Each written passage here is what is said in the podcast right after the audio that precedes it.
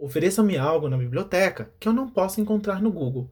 Texto original publicado no dia 19 de outubro de 2018 no site Bibliotecários por Felicidade Campbell, traduzido pela equipe em Foco e postado no Medium no dia 2 de março de 2019, lendo para você Gabriel Justino. Seguindo a linha do meu post anterior, e puramente por acaso, encontrei uma apresentação de Álvaro Gonzalez Alorda que inspirou este post. O jornal, que dura cerca de 24 minutos, conta a anedota de uma professora mexicana que sempre pergunta aos alunos o que eles esperam dela no início do curso.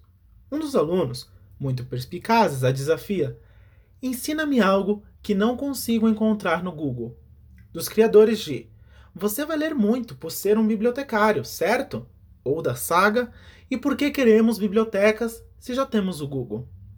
Steve Denning, em seu artigo Precisamos de bibliotecas, lista uma série de setores comerciais que estão sob ameaça.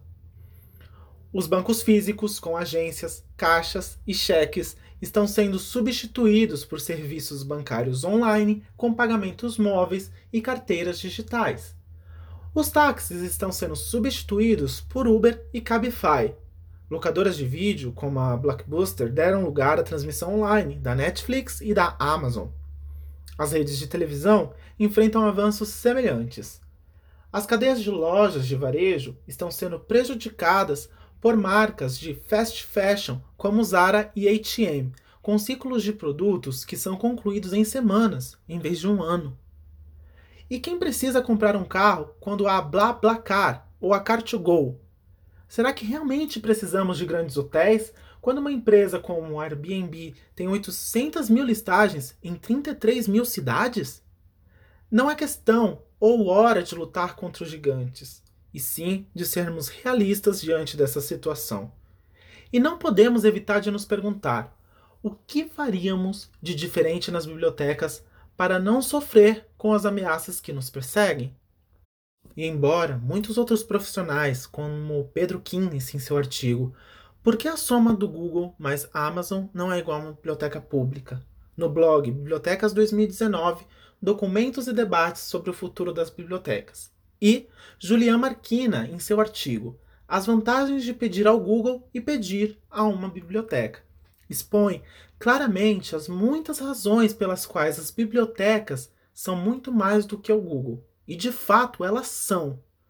O que podemos oferecer para os nossos usuários que a gigante não oferece e o que é necessário, como Denning diz, é bem claro que hoje as bibliotecas não foram servidas pela mera informatização, nem pelo design de aplicativos para smartphones, sem pensar no que os aplicativos permitirão aos usuários fazer e se eles querem ou necessitam disso para melhorar as suas vidas.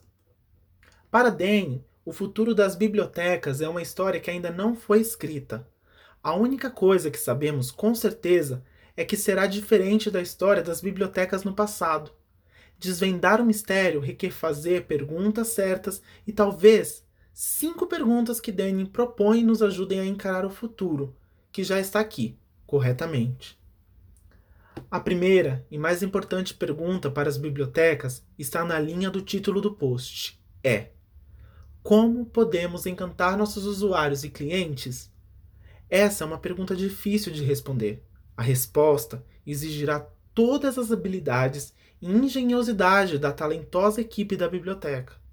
As bibliotecas não poderão responder se continuarem a funcionar como burocracias verticais focadas na produção de produtos. Desta forma, as bibliotecas simplesmente não terão a agilidade ou a inteligência institucional para descobrir o que os usuários realmente querem e para depois entregar para eles. Este reconhecimento leva à segunda pergunta: Como podemos gerenciar a biblioteca para permitir a inovação contínua? Isto envolverá uma mudança nas práticas da economia criativa de gestão, incluindo o papel de mudança de gestores a facilitadores a mudança na coordenação do trabalho da burocracia, da avaliação dos resultados, uma mudança de valores que inclui eficiência e melhoria contínua e uma mudança nas comunicações de cima para baixo para conversas horizontais. A terceira pergunta é: o que tornará as coisas melhores, mais rápidas, mais baratas, mais móveis, mais convenientes ou mais personalizadas para os nossos usuários? As palavras mais importantes nesta pergunta são as três últimas: para nossos usuários. As mudanças que melhoram as coisas para a biblioteca, mas pioram as coisas para os usuários. Não são a resposta.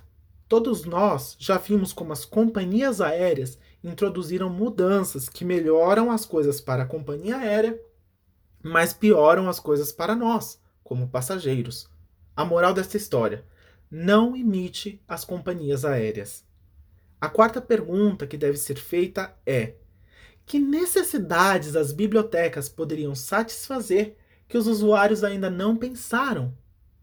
Nós não podemos resolver o mistério do futuro das bibliotecas perguntando aos usuários o que eles querem. Eles simplesmente não sabem. Eles não podem imaginar as possibilidades, assim como os usuários não poderiam ter dito a Steve Jobs o futuro da música ou dos telefones celulares se ele tivesse perguntado a eles. A Apple teve que inventar o iPod e o iPhone. Uma vez que os usuários viram esses dispositivos, eles disseram: sim, eu devo tê-los. Portanto, as bibliotecas devem imaginar um futuro que os usuários realmente desejem, mesmo que os próprios usuários ainda não saibam o que é isso. A quinta e última é: quais bibliotecas estão fazendo coisas que os usuários já valorizam? Como as bibliotecas podem fazer mais dessas coisas e torná-las mais rápidas, melhores e de uma maneira mais conveniente e personalizada? E como as bibliotecas podem parar de fazer coisas que os usuários não valorizam ou até mesmo os incomodam? Em outras palavras, as bibliotecas podem não ter que inventar o futuro, mas precisam ser capazes de descobri-lo, porque, como Marcel Proust disse, a verdadeira viagem da descoberta não é procurar novas paisagens, mas ter novos olhos. Temos que reconhecer o futuro que já está se desdobrando bem diante de nós. O que precisamos é de olhos para ver isso. Nesta linha, Gonzales Alorda detalha que um professor é verdadeiramente inspirador quando, acima de tudo, ajuda a mudar os hábitos e transforma os alunos quando eles são ousados e experientes, quando falam com os alunos e quando estão intactos. Porque se não estão intactos, você nunca será inspirador.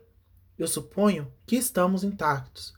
Mas podemos aplicar esses atributos às nossas bibliotecas? Somos ousados, inspiradores, experimentamos e conversamos com os nossos usuários? Talvez a resposta nos tenha sido dada alguns dias atrás, quando eu terminava este post. Sérgio Faju, que iniciava seu artigo Fauna na Biblioteca, assim: Para a biblioteca pública, vá quem não tem, aqueles que não têm livros ou dinheiro para comprá-los, os que não têm silêncio para estudar ou escritório para trabalhar, aqueles que não têm amigos ou esperança, aqueles que não têm onde passar o dia, aqueles que não têm mais nada para fazer. No entanto, todos eles têm a mesma coisa: fome, seja de conhecimento ou de sanduíche. Estou muito feliz de ir a bibliotecas e ver pessoas de todas as classes sociais e condições, usando-as muito e derrotando a ditadura do Twitter e esta era obscura, dominada pelas maratonas de séries da Netflix.